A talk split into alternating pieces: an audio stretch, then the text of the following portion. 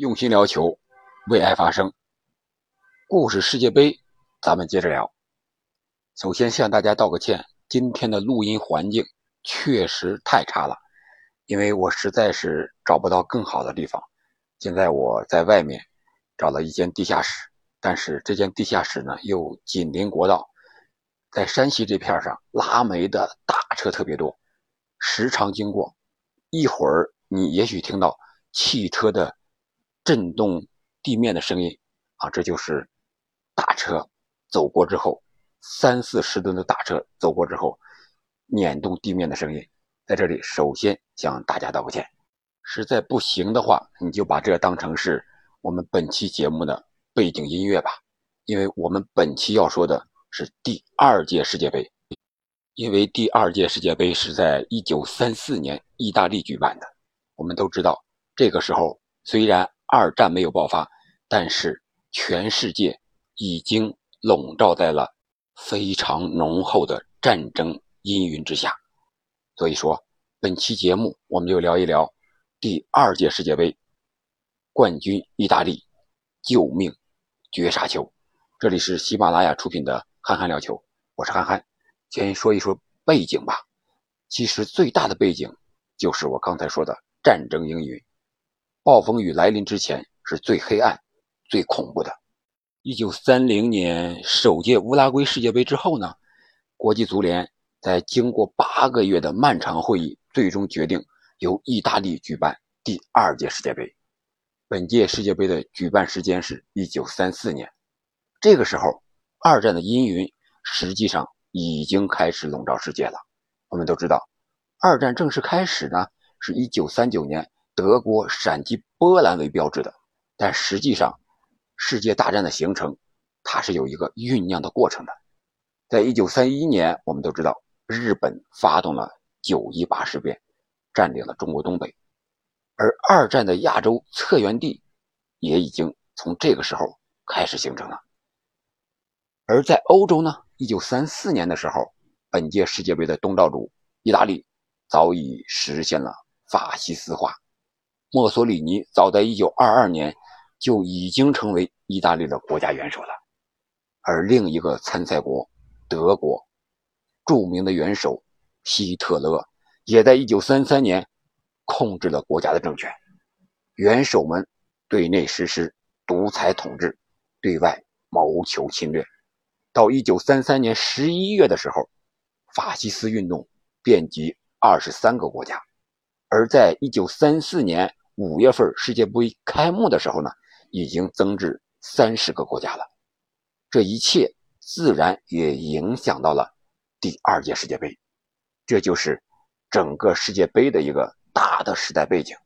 那为什么会选择意大利举办呢？首先，在欧洲举办是一个所谓的君子协定，什么意思呢？就是欧美要轮流坐庄，你第一届是美洲的。拉圭，那你第二届只能到欧洲了。那欧洲那么多国家，怎么就会落到意大利的头上呢？这里面有几个原因。第一个呀，是当时的世界杯还不像现在这样狂热，更没有这么大的规模，也不赚钱。那会儿更谈不上什么全球的体育盛世，反而动不动就有球队拒绝参赛啊，倒是经常出现的一个现象。由于四年前大多数欧洲球队都拒绝。千里迢迢参加南美的乌拉圭世界杯，啊，所以说这一届卫冕冠军乌拉圭也联合南美的球队来抵制第二届意大利世界杯。所以说第二届世界杯在欧洲举办的时候，南美国家中除了巴西和阿根廷参赛之外，其他国家都选择了抵制。这其中就包括上届的冠军和东道主乌拉圭队。现在回想起来。为什么巴西队是唯一一支到目前为止二十二届都能参加的球队？和巴西选择参加这届世界杯有很大的关系。第二个原因呢，是在一九三四年世界杯举办之前的两年呀，当时是由于欧洲各国纷纷陷入了经济危机，国际足联同样在财政上也是捉襟见肘啊。当时在墨索里尼统治下的意大利。他也做出了承诺，他承诺会把世界杯收入与国际足联分红，啊，这一点很快让他们赢得了世界杯的主办权。第三呢，就是意大利的执着，更准确的说，是墨索里尼的操控。当时的意大利经济濒临是崩溃的一个边缘呀，人心动荡不安。这个国家急需一场振奋人心的胜利，宣告意大利人种的高贵。那第一届世界杯在乌拉圭举办之后，效果非常好，墨索里尼一见有利可图，第二届世界杯便积极申请。别看墨索里尼对世界杯冠军如此狂热，但是他并不喜欢足球。世界杯不过是他宣传法西斯思想、转移国内矛盾的一个手段。墨索里尼认为，举办世界杯可以分化意大利当时的国内矛盾，并且增加就业的机会。更重要的是，将会最大程度的向世界展现他构想中的大罗马帝国，以及帝国内部的团结强大，以及法西斯主义的。无往不胜。就这样，在经济利益的诱惑下，以及当时欧洲大陆对待法西斯主义普遍的一个绥靖政策，因此，国际足联在经过了八个月的委员会议之后，就将第二届世界杯的主办权送给了墨索里尼，送给了意大利。可以说，从一开始，世界杯就成为了政治的工具。如果说，战争是政治的继续，那足球世界杯就是和平年代的不流血的战争。那第二届世界杯和第一届世界杯有什么不同的地方吗？或者说有哪些改变、改革或者改进吗？其实与首届相比，在许多方面都做了改变，或者说是新的尝试，但也是继续摸着石头过河。第一个改变就是改邀请赛。为预选赛，我们都知道，第一届是邀请了十三个国家，而第二届呢就有了预选赛，而且这预选赛呢非常的彻底，包括东道主意大利在内也要参加预选赛。本届比赛有两点非常特别，哪两点特别呢？刚才我讲了一个是上届冠军、卫冕冠军乌拉圭没有参加这届比赛。第二个呢是意大利参加了预选赛，他也是目前为止唯一参加预选赛的东道主球队。第二是改循环赛为淘汰赛，本届杯赛一共十六支球队，没有小组赛，上来就是淘汰赛，两两对决，输者直接回家打扑克脸回家，胜者晋级继续比赛。这十六支球队呢？其中，欧洲有十二支，这里边有意大利、奥地利、德国、荷兰、捷克斯洛伐克、瑞典、瑞士、西班牙、匈牙利，再加上首届参加的罗马尼亚、法国、比利时。南美有两支是巴西和阿根廷，中北美及加勒比海地区一支是美国队，非洲有一支是埃及队。这样，四个大洲，十六支球队。也可以算是一个名副其实的世界杯吧。此外，英足总由于和国际足联的不和，英格兰呀、苏格兰、威尔士和北爱尔兰这些足协没有派队参赛。第三是改点球为重赛，什么意思呢？如果九十分钟打平，那接下来就是三十分钟加时赛。加时赛如果还是平局，没有点球大战，是择日重赛。当时就是这么规定的。那第一轮奥地利和法国的比赛就是通过加时赛才分出的胜负，奥地利也成为世界杯历史上第一支加时赛获胜的球队。那第四个改变就是改自带用球为统一用球。我们知道首届世界杯的时候，由于各国对球的使用议论还是比较大的，都喜欢用自己的球习惯的球。而这届世界杯呢，有了统一的球啊，叫做联邦幺零二这一款足球啊，还有一个中文译名叫做费德莱拉，这个什么意思？具体的我还真不懂意大利语。这是一款标准的 T 字球，它的制作工艺啊相比于1930年那一款，关键是增加了足球外皮的厚度。它为什么要增加厚度呢？因为在首届世界杯上曾经发生过皮球破损的现象，啊，所以说就增加了牛皮厚度。但是增加牛皮厚度有一些附加的影响，比如说如果下雨了，或者说是球员的汗水多了之后，这个球就会越来越沉。如果在比赛中用头球的话，可能风险就会大一些。第三，我们想说一说争冠。本届杯赛的争冠，只能用惨烈或者说搏命来形容。为什么？大家听我慢慢说。墨索里尼为了让意大利获得冠军，简直是无所不用其极。一九三四年世界杯预选赛中，意大利遇到了希腊队。自诩血统最高贵的意大利队，在第一回合确实是四比零战胜了希腊，但是为了保险起见，能够最终进入决赛圈，在第二回合的比赛中，或者说是比赛之前更确切一些，墨索里尼的政府就决定给希腊足协造一栋房子，于是希腊队高高兴兴的退出了第二回合的比赛，这成了意大利队。进军世界杯的冠冕堂皇的一场胜利。这样看来，关键时刻这个钞票、这个超能力还是非常管用的。第二个，那就是封闭集训。墨索里尼安排意大利国家队在山中秘密的集训呀，这可以成为了足球队备战大赛长期封闭集训的祖师爷。想想国足现在还用呢，开个玩笑啊。第三招就是规划。为了实现意大利夺冠的计划，墨索里尼首先是想到大肆招揽其他国家队著名的球星。由于当年世界杯不限制国籍，招揽球星的时候，墨索里尼也有一个奇葩的规定：先是必须找有意大利血统的球星啊，这还行，就是有你国家血统血缘关系，这个进来还是有一定道理的。但是墨索里尼也说了，如果没有意大利血统，就要改成意大利国籍。为什么呢？因为墨索里尼认为，意大利人只有意大利人是最高贵的，踢球也应该是最好的。所以说他要这么做。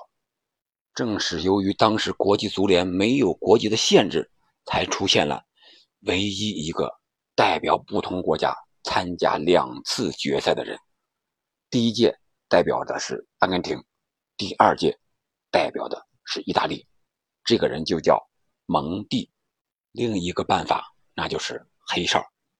当时黑哨和法西斯成了这个关键词呀。根据当时的比赛规则，东道主有权指定比赛的主裁判。想一想，这个规定在现在看来是多么的荒唐。所以在比赛之前。墨索里尼就四处邀请裁判聚会，比如说，当时的主裁判有个叫埃克林的，还有叫梅赛特的，几个人一起吃饭，在包厢里有说有笑，啊，这个两个人在意大利队夺冠的历程中发挥了非常重要的作用。比如说在半决赛和决赛里边，你像第二轮淘汰赛意大利对西班牙，当时的主裁判就是梅赛特，他多次做出偏向意大利队的判罚。甚至在意大利队冲撞西班牙门将的时候，他竟然闭上了双眼，以没有看到而拒绝判罚。而在半决赛中呢，意大利队迎战当时公认的欧洲强队奥地利，主裁判是埃克林德，他自然对意大利也是关照有加呀。意大利人顺利的以一比零击败对手，打进决赛。于是墨索里尼对埃克林德的表现非常的满意，他就决定。让艾克林德继续执法决赛。你想想，一场比赛由这个国家元首指定决赛的裁判，这个也是前所未有的，可见足球有多么的重要。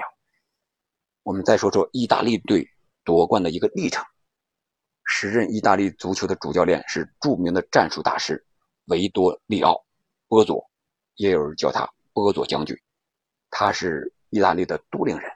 小时候呢是在英国读书，就在读书的时候，他在英国接触到了足球，从此将足球作为自己一生的事业。意大利足球队并没有参加第一届世界杯，但是在波佐的调教下，年轻的队员们成长还是非常快的，成绩也是令人刮目相看的。但是真正的考验呢，却是出现在世界杯的决赛圈阶段。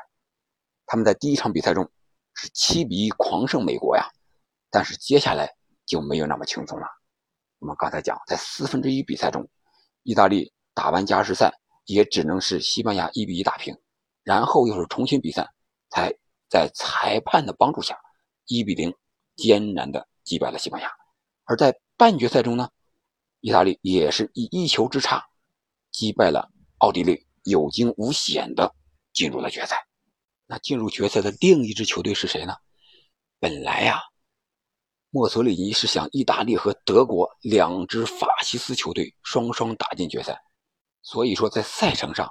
没有安排这两支球队提前相遇，但是墨索里尼并没有想到，顽强的捷克斯洛伐克在半决赛中是战胜了德国，他们三比一干掉了德国，成功挺进决赛。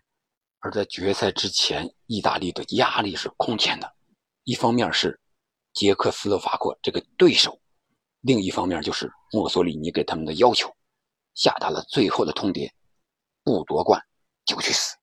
你说说，独裁者法西斯墨索里尼能不能干出这样的事儿呢？还真有可能。六月十日，决赛如期举行。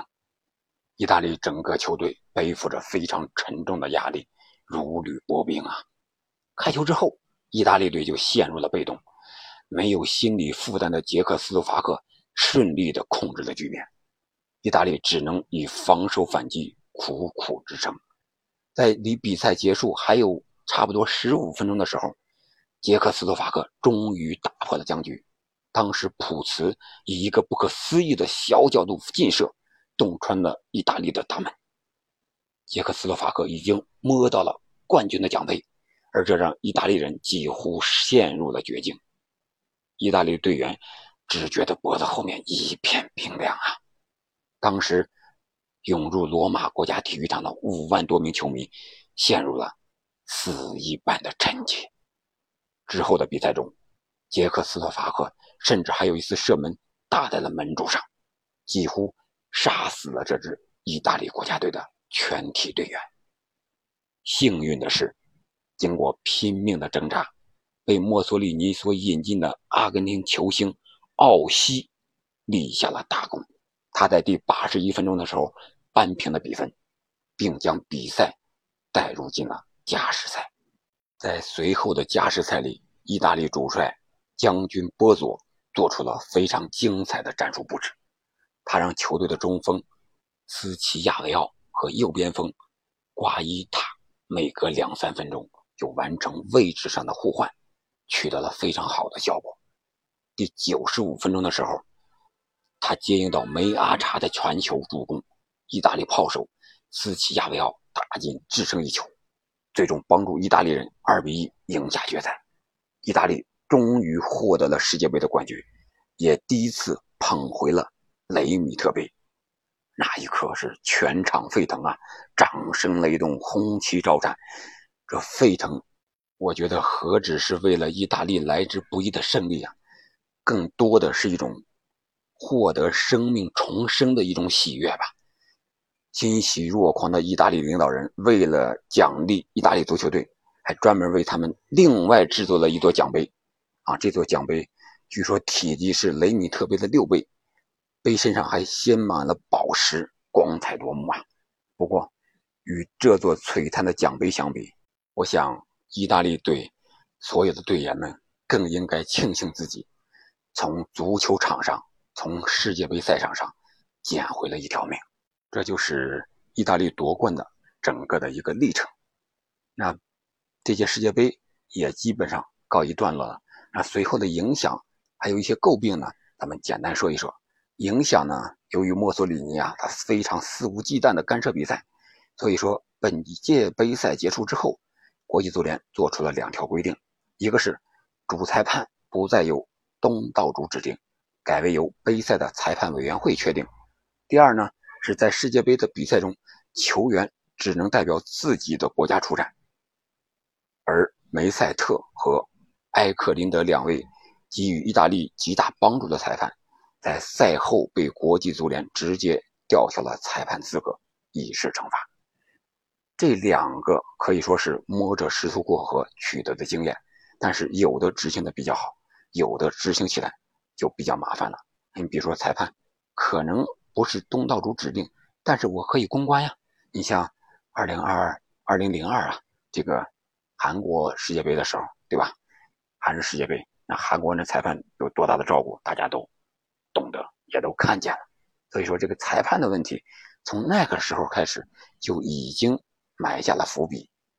那最让大家诟病的是什么呢？是这届比赛一上来采取的就是淘汰赛，可以说是全程淘汰，就像类似的今天的网球公开赛，是吧？你上来淘汰，你输的你直接打扑克角回家。所以说，第一轮战罢就有一半的球队被淘汰了，也就是说，八支球队辛辛苦苦的辗转跑到意大利。打了一场比赛，又收拾行囊打道回府了啊！通过第一轮的淘汰，四支非欧洲的球队全被淘汰了。等待他们的是沮丧的心情和漫长的回忆。